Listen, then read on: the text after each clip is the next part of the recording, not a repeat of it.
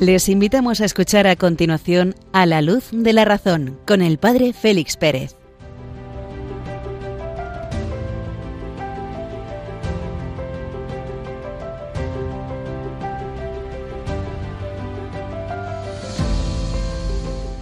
Muy buenas noches queridos amigos de Radio María. Iniciamos en la medianoche esta aventura de encender la luz de la razón para caminar por las sendas de la vida. A la luz de la razón, en la medianoche, una hora menos en las Islas Canarias, desde Béjar, provincia de Salamanca, recibid un cordial saludo del Padre Félix Pérez, que os acompaña a lo largo del programa. Esta semana tenemos la celebración de dos grandes santas mártires. Hoy en Roma Santa Cecilia, patrona de la música. El día 25, en Alejandría, Santa Catalina, patrona de los filósofos. La Santa de Alejandría ha contado con una gran veneración popular. Bossuet, uno de los más famosos predicadores del siglo XVII, le dedicó un encendido panegírico, y por ejemplo en toda Francia es habitual encontrar su imagen en numerosas iglesias. La orden de los predicadores le tiene siempre gran veneración. Su historia, adornada de leyenda, nos remite al siglo IV, en la época del emperador Maximino. Frente a un edicto imperial que imponía ofrecer sacrificios a los dioses, la joven Catalina interpeló públicamente al emperador debatiendo filosóficamente con los mejores retóricos del momento, los cuales, declarándose vencidos, terminaron por abrazar la fe, por pedir el bautismo. Un ángel la libró del tormento de la rueda, la rueda dentada que es su símbolo, y por último el emperador ordenó que fuese decapitada. La leyenda añade que cuatro ángeles trasladaron su cuerpo al monte Sinaí, famoso monasterio todavía en pie. Si la defensa del verdadero Dios pudo convencer a aquellos maestros de retórica, se debió en buena medida a la apelación que Catalina hacía a la razón, la razón humana, la razón natural, y que ésta no es contraria a la fe, sino que abre espontánea y naturalmente a la fe. Nos estimula pues Santa Catalina a abrazar ese diálogo entre la fe y la razón, una razón abierta, una razón amplia como nos pedía el Papa Benedicto XVI, no empequeñecida por esta mentalidad inmanentista, por las estrecheces de la lógica tecnocrática actual, abierta a la revelación de Cristo, abierta a la verdad con mayúsculas.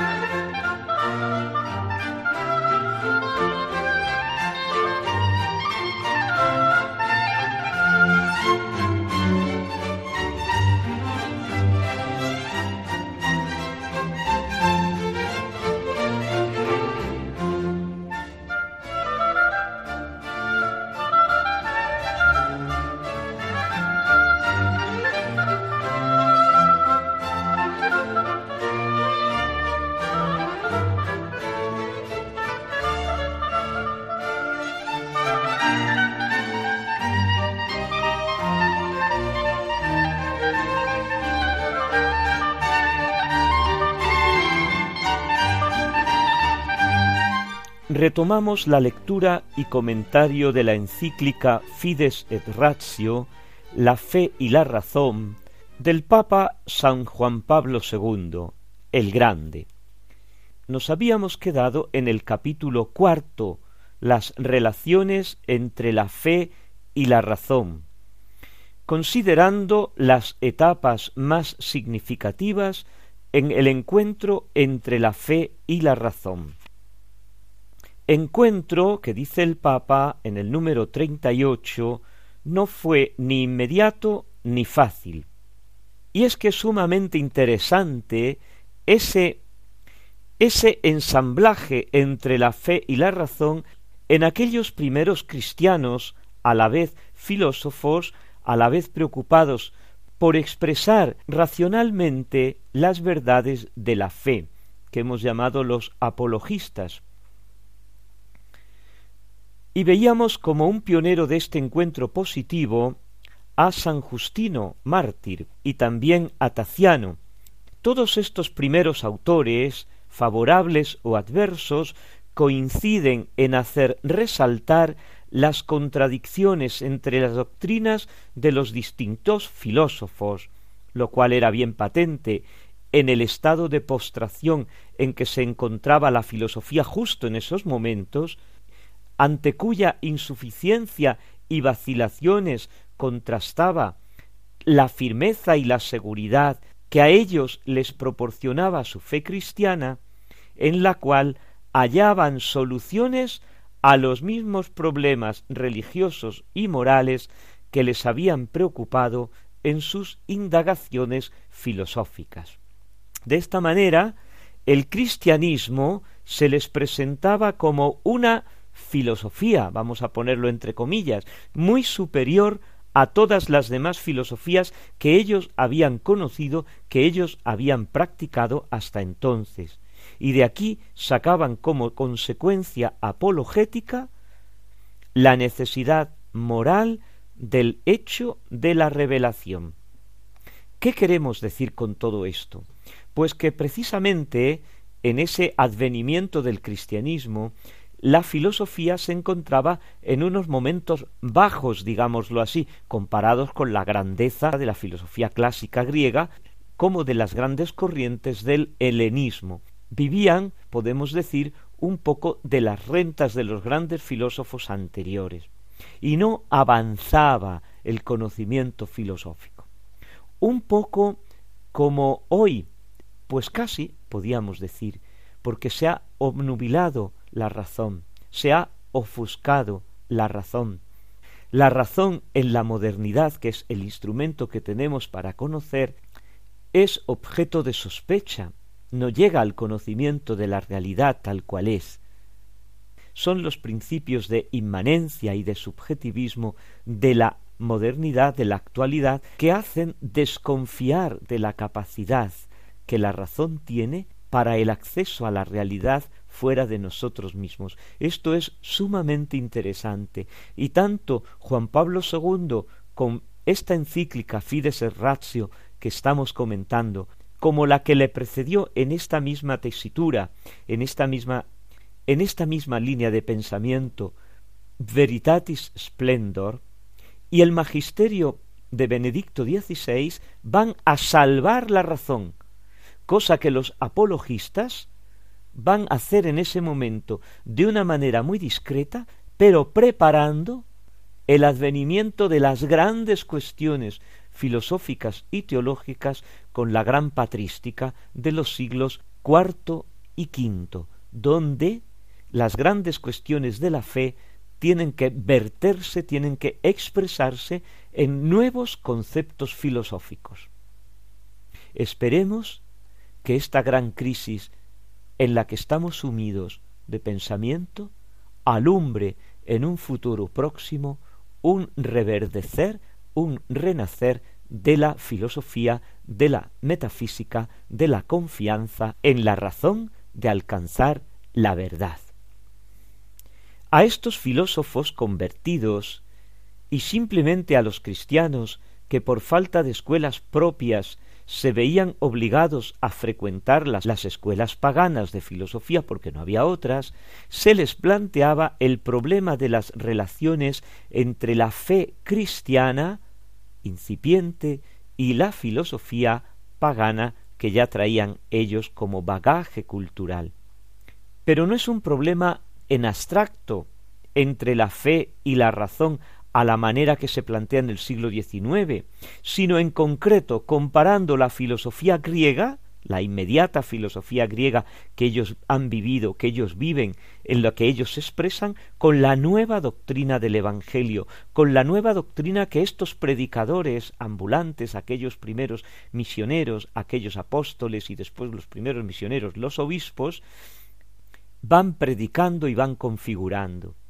Al abrazar el cristianismo, no por eso se creían obligados a olvidar las verdades parciales que habían encontrado en la filosofía, sobre todo en casos como San Justino, San Panteno o Clemente de Alejandría, cuya conversión venía a ser el acto final de un proceso de búsqueda sincera de la verdad, algo así como la escuela de Oxford en el siglo XIX en el ambiente inglés.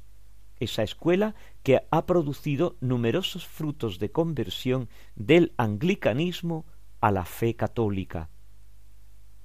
Podríamos adentrarnos en el alma de estos primeros filósofos cristianos, apologistas, y, y, expresar las preguntas que ellos llevan dentro, y que ciertamente no se propusieron expresarlas ni siquiera a la vez deberían renunciar al convertirse a las bellezas de la literatura pagana, a todas las doctrinas filosóficas que habían aprendido en las escuelas, sustituyéndolas en bloque por su nueva fe? ¿No sería lícito conservar las bellezas literarias y los métodos filosóficos para ponerlos al servicio de la fe cristiana? ¿No sería posible una conciliación entre las verdades parciales de las filosofías y la verdad total del cristianismo, integrándolas en un conjunto armónico, sin necesidad de anular por completo los anteriores conocimientos filosóficos? ¿De dónde provenían las coincidencias que observaban entre la filosofía y las enseñanzas del Evangelio? Y en sus obras irán dando respuesta a todas estas preguntas. Alguien ha afirmado demasiado rotundamente que estos primeros apologistas tienen más de filósofos que de apologistas incluso, pero hay que tener en cuenta la diferencia entre la simple catequesis y el estilo apologético, y pensar más bien en los destinatarios a quienes están dirigidos sus escritos es decir, adentrarnos en el ambiente del momento con la mentalidad, con la inteligencia del momento, no querer analizar con nuestra mente del siglo XXI escritos que se materializaron en los siglos segundo y tercero.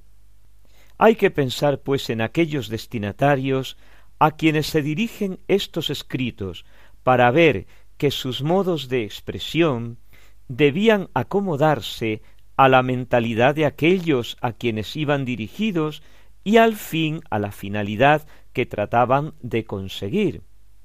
Por lo demás, hay que tener en cuenta que no sólo San Justino y Atenágoras, sino hasta los más adversos a la filosofía, como son Taciano y Hermías, se complacen en presentarse ellos mismos como filósofos. Por ejemplo, Atenágoras se presenta a sí mismo en el encabezamiento de su apología como ateniense y filósofo cristiano, con la fuerza que tiene la palabra ateniense en aquellos momentos.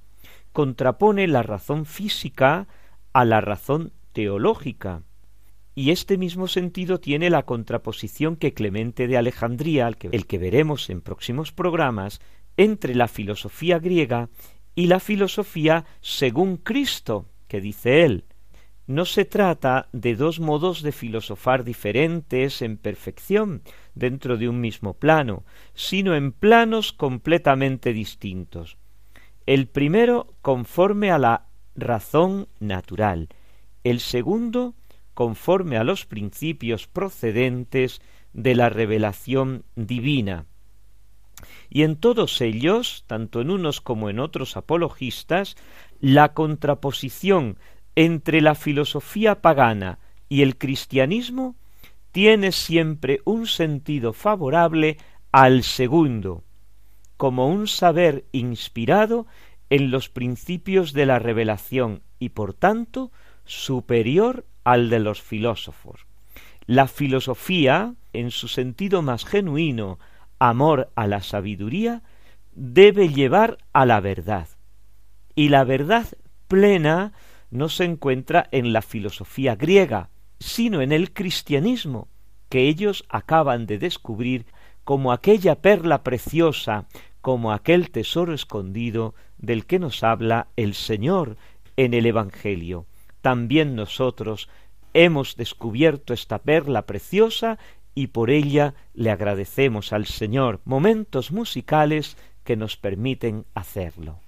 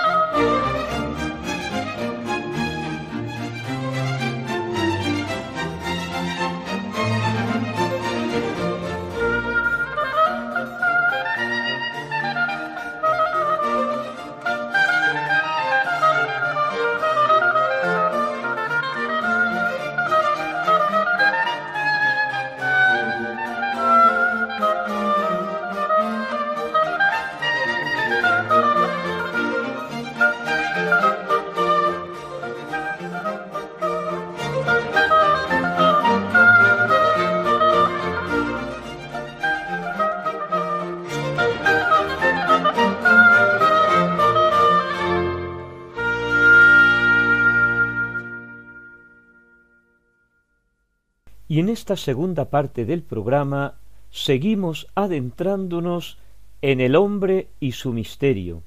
Estábamos considerando en los programas anteriores la voluntad, el último y decisivo objeto de la voluntad nos habíamos preguntado cuál es, porque observábamos que la voluntad no se siente satisfecha ordinariamente en las elecciones que va realizando en la vida concreta, siguiendo un poco aquello que decía San Agustín, nos hiciste Señor para ti, y nuestro corazón está inquieto hasta que descanse en ti, que es como mariposear de flor en flor, caminar de bien en bien, porque todos los bienes me resultan particulares, limitados, pequeños, y se me escapa el bien último, el bien supremo. ¿Qué hay detrás de esto?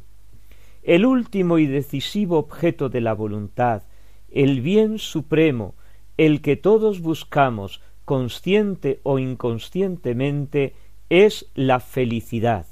No somos libres para no desearla y no buscarla. Gravitamos necesariamente hacia ella, como la Tierra gravita alrededor del Sol, sí o sí. ¿Por qué? Porque el hombre, porque la naturaleza humana está hecha estructuralmente para la felicidad. Sin felicidad el hombre no existe.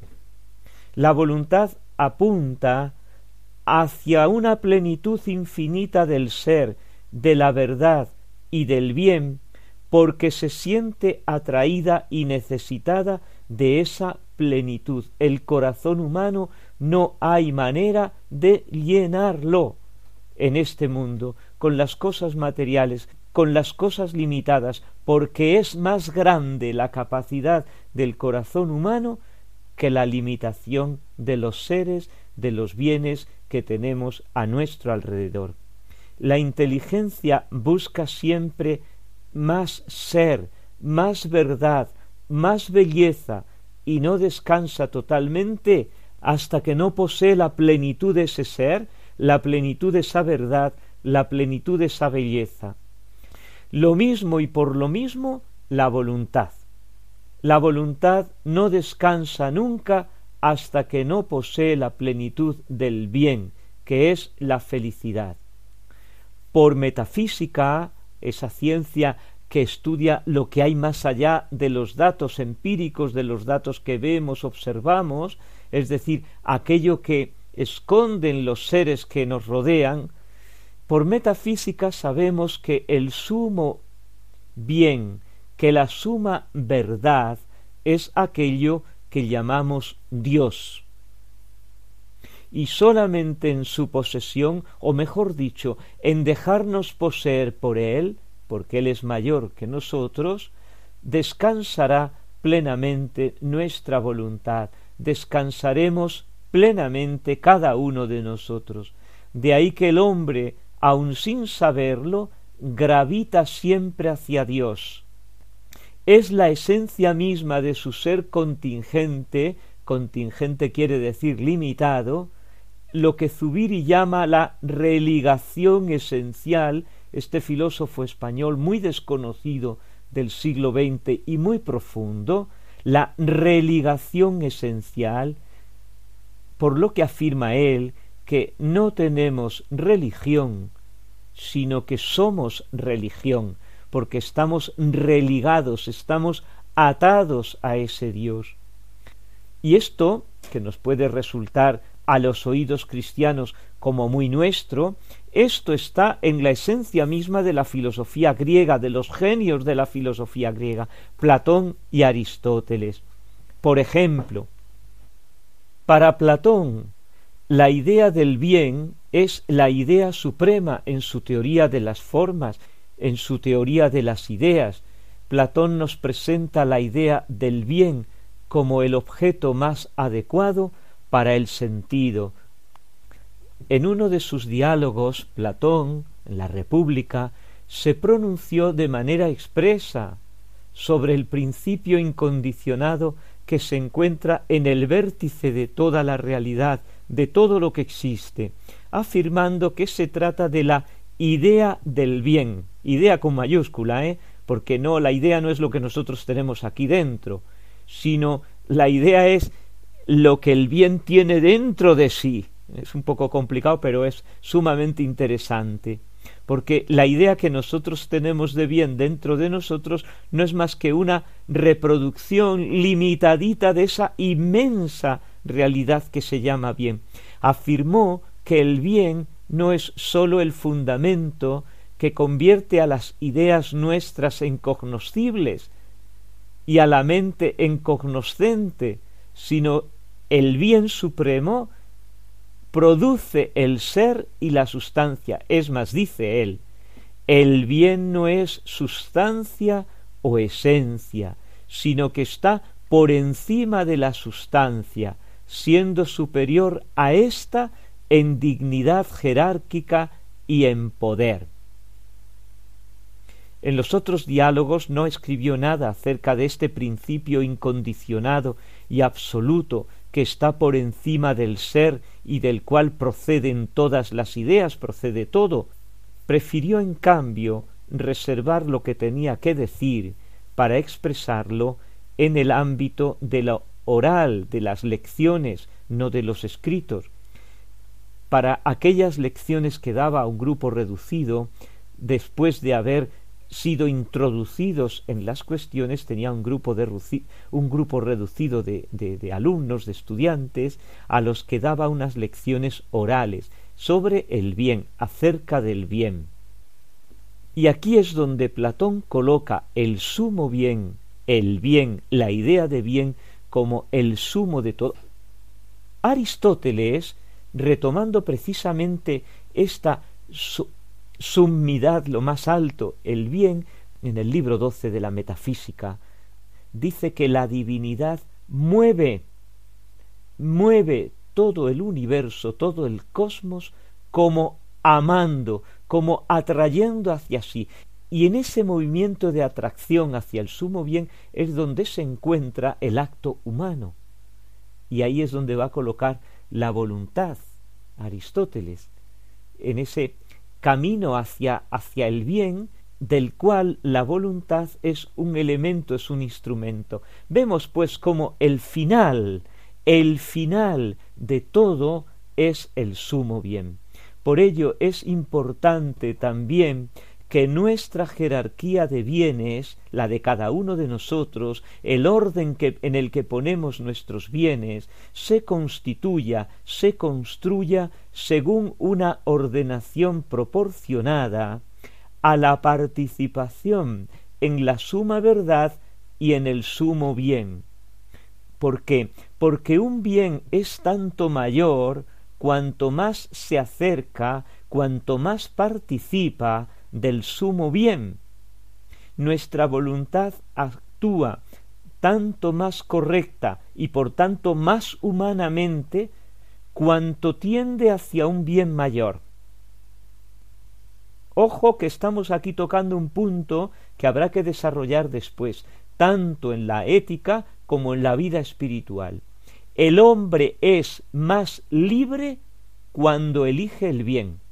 El hombre no es más libre cuando elige el bien o el mal, no, porque la libertad, lo veremos, todavía no hemos hablado de ella, la libertad es algo que tenemos ahí, luego diremos qué, que nos capacita para elegir nosotros el bien, para que el bien no nos venga impuesto ni por nuestra naturaleza ni por algo exterior a nosotros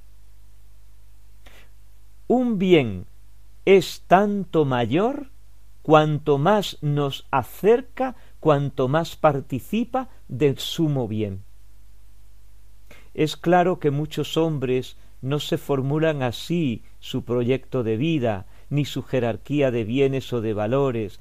Es claro que dan valor absoluto a otras realidades como el dinero, como el placer, como el poder, como el prestigio, como la carrera, como el éxito, lo colocan por encima de todo, pero la insatisfacción generalizada que producen estos pretendidos absolutos, la frustración o frustraciones que con frecuencia experimentan los que ya los poseen, están confirmando la tesis de estos filósofos de que la felicidad y el bien supremo del hombre son únicamente Dios, el sumo bien. Platón lo vio, Aristóteles lo vio, los neoplatónicos lo vieron, San Agustín lo experimentó en su propia vida, porque fue mariposeando de filosofía en filosofía hasta que encontró, regado por las lágrimas de su madre Santa Mónica, nos hiciste Señor para ti, y nuestro corazón está inquieto hasta que descanse en ti.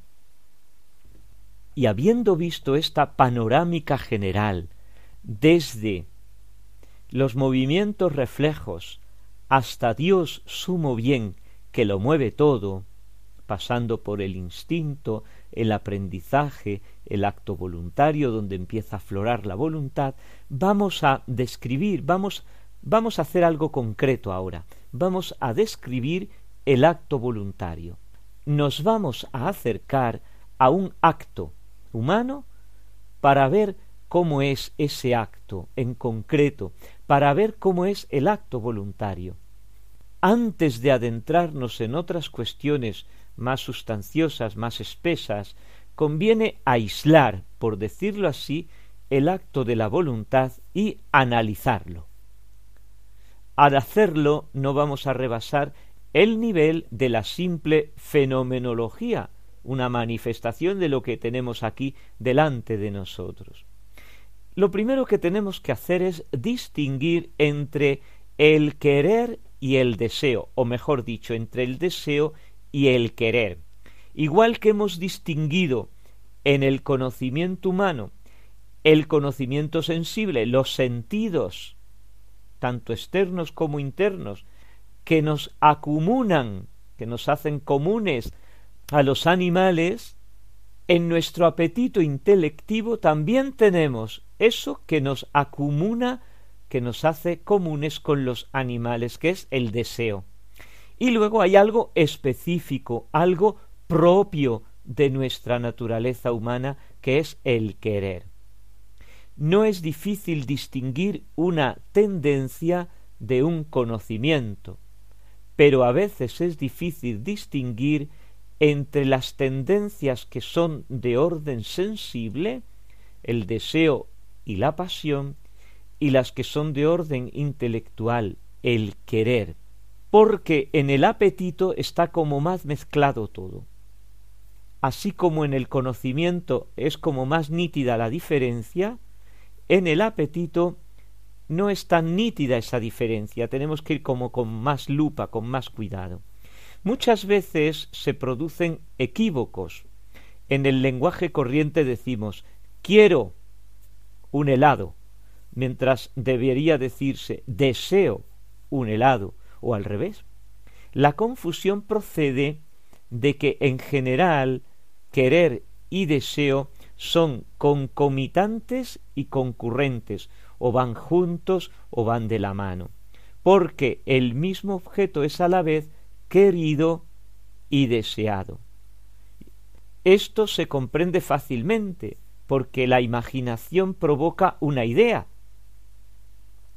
o inversamente, la idea se acompaña de imágenes. Siempre las ideas, siempre los conceptos van en nuestra naturaleza humana acompañada de imágenes, porque sin imágenes no pueden, nosotros no podemos concebir el conocimiento. La conversio ad fantasmata que decía Santo Tomás comentando a Aristóteles, la conversión hacia los hacia las imágenes, es decir, que sin imágenes nosotros no podemos ni expresar ni concebir nuestros conceptos. Tanto en un caso como en el otro, las dos tendencias nacen a la vez y se dirigen hacia el mismo objeto. Cuando decimos que el deseo y el querer tienen el mismo objeto, debe entenderse precisamente esto, pues el querer sin duda es despertado por la representación abstracta de un bien, pero no se dirige hacia el bien en abstracto, tal como está en la inteligencia, sino que como todo apetito se dirige hacia el bien en sí mismo, real, concreto, que está representado en mi inteligencia de un modo abstracto. Estoy paseando, acabo de pasar por una pastelería, veo un maravilloso pastel de nata en el escaparate. Me entran unas ganas del pastel de nata, que entro, me toco la cartera, hay dinero, lo quiero, lo deseo, puedo, venga, un pastel de nata, ese. Y se ha unido deseo y querer. La diferencia entre el deseo y el querer comienza a aparecer cuando el bien concebido intelectualmente el bien de mi inteligencia no es sensible. El concepto tiene siempre una base sensible, pero si el bien no es sensible, tendremos un querer sin un deseo. Por ejemplo, la idea de justicia. Yo la idea de justicia puedo formarla partiendo de la imagen de una balanza, la imagen clásica de, la, de la justicia antigua, una balanza, y además una balanza con una persona que está cegada, que está, que está con la vista tapada. Esa es la imagen clásica de justicia. Hoy tendríamos que poner quizá una tarta, por seguir con el ejemplo de, los pasteles, partida a la mitad entre dos porque ese es el fondo de la idea de justicia que hay hoy, que no sabemos si es muy justa o no. Y partiendo tanto de la balanza antigua como de esta idea de la tarta partida a la mitad, partiendo de estas dos imágenes, podemos amar la justicia sin desear en modo alguno ni la balanza, ni supongamos, ni la media tarta. Empieza a aparecer, por tanto, la diferencia cuando el bien concebido intelectualmente no es sensible. Y la diferencia aparece netamente cuando hay oposición entre la voluntad y el deseo. ¿Cómo? Sí, vamos a verlo. Vemos entonces que el deseo tiende hacia un bien sensible, percibido o imaginado, mientras que el querer tiene por objeto un bien inteligible, es decir, concebido. El criterio de la voluntad va a ser vencerse. Vamos a un caso concreto, porque es el conflicto entre el deber y la pasión. Si seguimos con el ejemplo del pastel y de la tarta, y yo soy diabético, a mí me encantan los pasteles y me encantan las tartas, yo las deseo las deseo, pero no las quiero. Y en esta decisión doy prueba de mi voluntad, asegurando el triunfo del deber, no debo comerla, sobre el deseo me gusta. Esto no significa que la voluntad se identifique con el esfuerzo. Es que he hecho mucho esfuerzo por no querer esa tarta, por no querer esa voluntad. No, no es el esfuerzo, sino que la fuerza de la voluntad se manifiesta en que hace menos esfuerzos. Parece un trabalenguas o un contrasentido, pero es así. Yo manifiesto mucha más voluntad, una voluntad mucho más fuerte, cuando en mi horizonte no me tengo ni que plantear siquiera que no debo comer pasteles. Pero, psicológicamente, muy bonito, la voluntad sólo se percibe y se percibe cada vez más claramente en ese esfuerzo, en esa pelea contra el deseo. Y es en este esfuerzo donde la voluntad se nos muestra reina de nosotros mismos. Lo dejamos aquí. Gracias Señor porque nos has hecho como nos has hecho. Quizá nosotros no sepamos o no entendemos muchas veces por qué nos has hecho así, cómo nos has hecho así, Señor Dios nuestro, qué admirable es tu nombre en toda la tierra.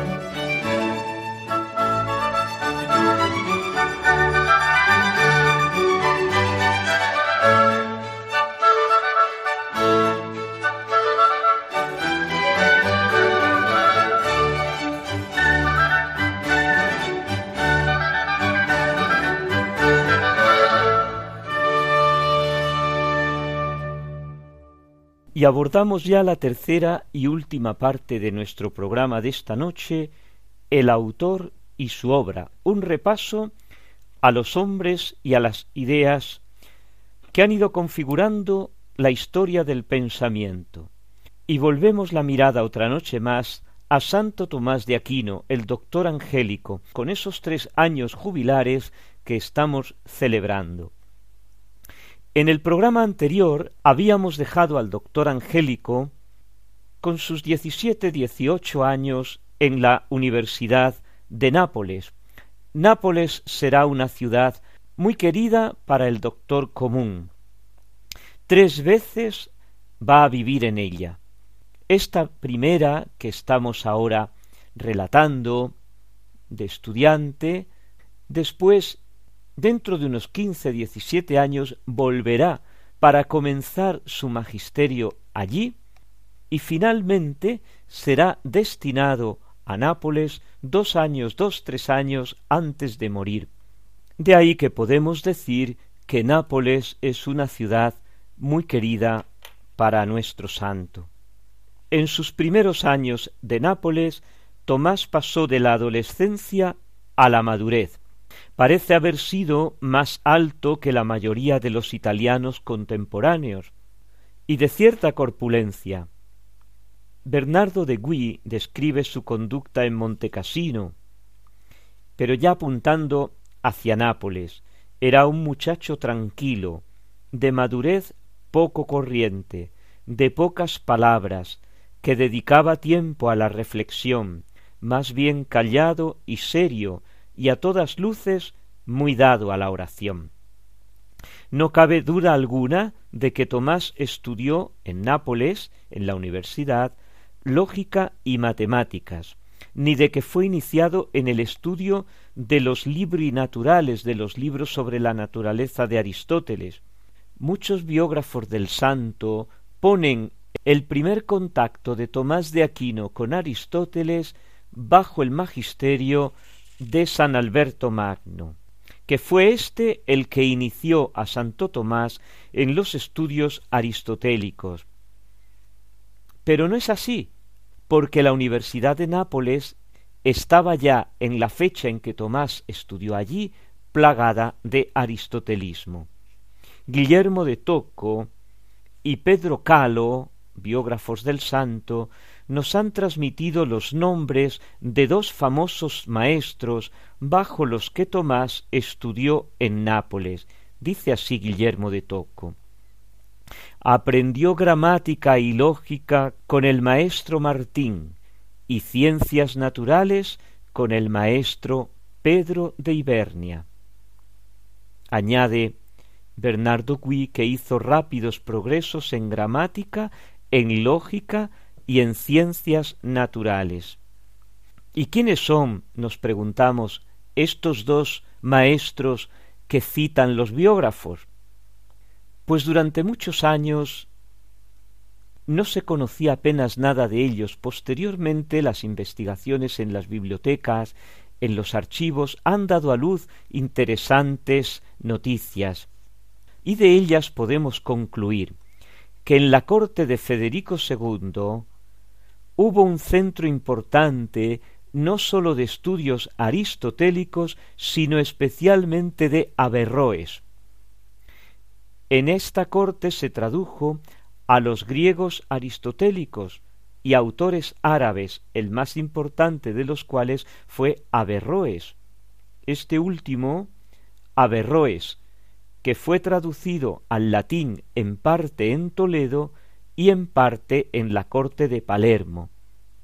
Y así los trabajos de Averroes fueron penetrando lentamente en la escolástica latina después de 1230, tanto a través de la Escuela de Traductores de Toledo como a través de la corte de Palermo y de la Universidad Imperial de Nápoles. Y de ello concluimos que Tomás estuvo sometido a un aristotelismo más directo de lo que hubiese sido posible bajo el único influjo de San Alberto Magno. porque éste, San Alberto, incorporó frecuentemente autores neoplatónicos a su versión de la filosofía de Aristóteles. Es más, podemos también concluir que Santo Tomás prefirió el comentario literal de Averroes a los comentarios un poco más libres de Avicena sobre los trabajos de Aristóteles. Todo esto nos da pistas para después ver la grandiosidad del autor que tenemos entre manos. El Aquinate se formó en la manera de pensar aristotélica a través de su maestro Pedro de Ibernia, antes de conocer Alberto Magno. Y Pedro de Ibernia tiene una visión exquisitamente aristotélica de la metafísica.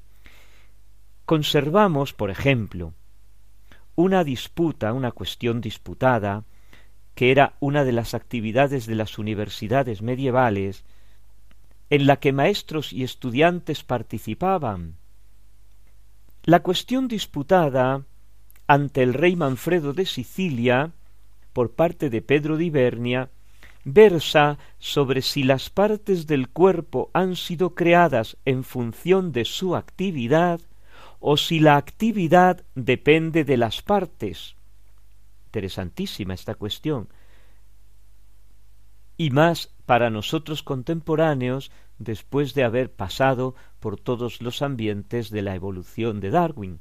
Si las partes han sido creadas en función de la actividad o si la actividad depende de las partes. De modo típicamente aristotélico, en esta cuestión disputada, Pedro de Ibernia concluye que los órganos están en función de la actividad, como el cuerpo está en función del alma. ¿Por qué? Porque la potencia existe por el acto. Nosotros las potencias las conocemos a través de los actos. Es una cuestión típicamente aristotélica, exquisitamente metafísica. Sin embargo, hemos de notar que esta disputa tuvo lugar hacia 1260, es decir, unos veinte años después de haberse marchado de allí Tomás como alumno. Es más, incluso puede coincidir en el tiempo con la segunda estancia del santo en Nápoles ya como maestro. Más difícil resulta identificar al llamado maestro Martín, que no se sabe quién es, si bien Tomás de Aquino deja su nombre reflejado en algunas de sus obras, por ejemplo en el comentario a las sentencias, y todavía algo más sobre los estudios de Tomás en Nápoles. Parece ser que recibió una buena formación en gramática y en retórica. Su simpatía por la poesía y las expresiones poéticas parece haber arraigado durante sus estudios de artes, es decir, aquí en la Universidad de Nápoles. Tomás nunca se dedicó al aprendizaje de la caligrafía, en realidad nunca dio muestras de buena caligrafía en los autógrafos hológrafos que se conservan. De hecho, en siglos posteriores, su típica escritura era conocida como escritura ilegible e incluso ininteligible. Se trata de unos trazos rápidos y enérgicos que intentan plasmar su pensamiento. Casi podría decirse que cuando escribía Tomás de Aquino siempre como que tenía prisas, sin que esto, esa prisa, deteriorara el pensamiento que está a punto de expresar. Sólo un puñado de expertos puede actualmente leer su letra. Una vez señalada esta curiosidad, hemos de tener en cuenta el bello uso del cursus de la literatura en su opúsculo contra los errores de los griegos y especialmente, subrayamos esto especialmente, su formidable poesía en la liturgia del Corpus Christi, que el Papa Urbano IV en 1264-65 le encomendó que compusiera. Aquí llega a su culmen toda la obra de Tomás, espiritual, teológica, mística y poética.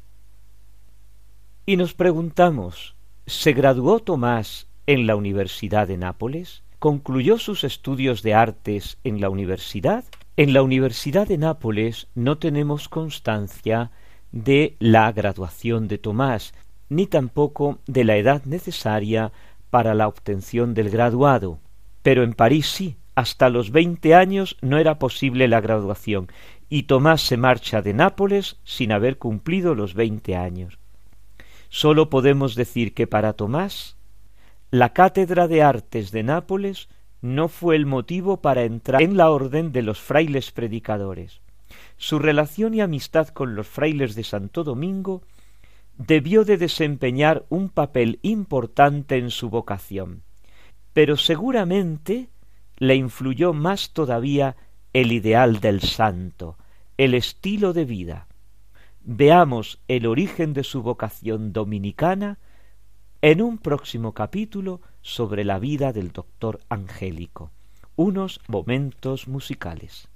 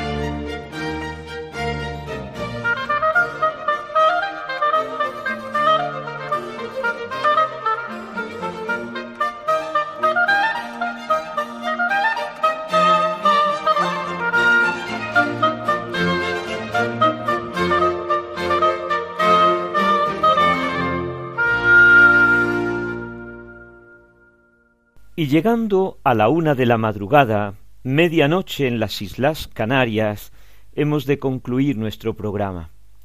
La programación de Radio María continúa. Nosotros lo dejamos aquí, pero podemos proseguir un diálogo en el correo electrónico del programa a la luz de la razón arroba radiomaria.es o en la dirección postal de Radio María en Madrid Radio María España, programa A la Luz de la Razón, Paseo de Lanceros 2, primera planta, 28024, Madrid. Y nada más. Recibid un cordial saludo, una santa noche, Ave María Purísima.